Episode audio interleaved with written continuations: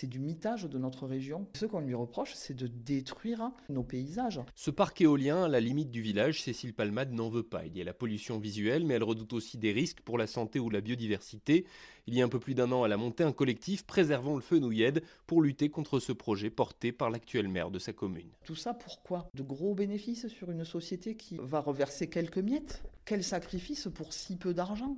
Ben, du coup, c'était pas prévu, mais euh, on va se lancer dans la campagne municipale. Que le projet se fasse ou ne se fasse pas, j'aurais tout fait pour l'empêcher. Dans ce tout petit village de 80 habitants, ils sont quatre à avoir déposé cette liste d'opposition le tout dernier jour en préfecture. Le maire Didier Fourcade assume. Pour lui, ce projet est écologique et va permettre de gagner 30 000 euros par an. Une manne pour cette mairie au budget de 200 000 euros. Beaucoup de, gens m'ont dit euh, on est pour l'éolien, mais il faudrait pas qu'on le voit de chez moi. C'est un peu facile à dire ça. Et en plus, si une commune n'a pas de ses rentrées d'argent et qu'elle vit que de la dotation de l'État, la commune s'asphyxie petit à petit. Et elle ne fait plus rien. On est là euh, pour euh, faire l'état civil et puis c'est tout. Il faut trouver des sources de revenus. Alors lui se dit confiant sur l'issue des municipales et pense même que les habitants, en votant pour lui, valideront le projet de parc éolien. À Tria, Benjamin Péter, Europe 1.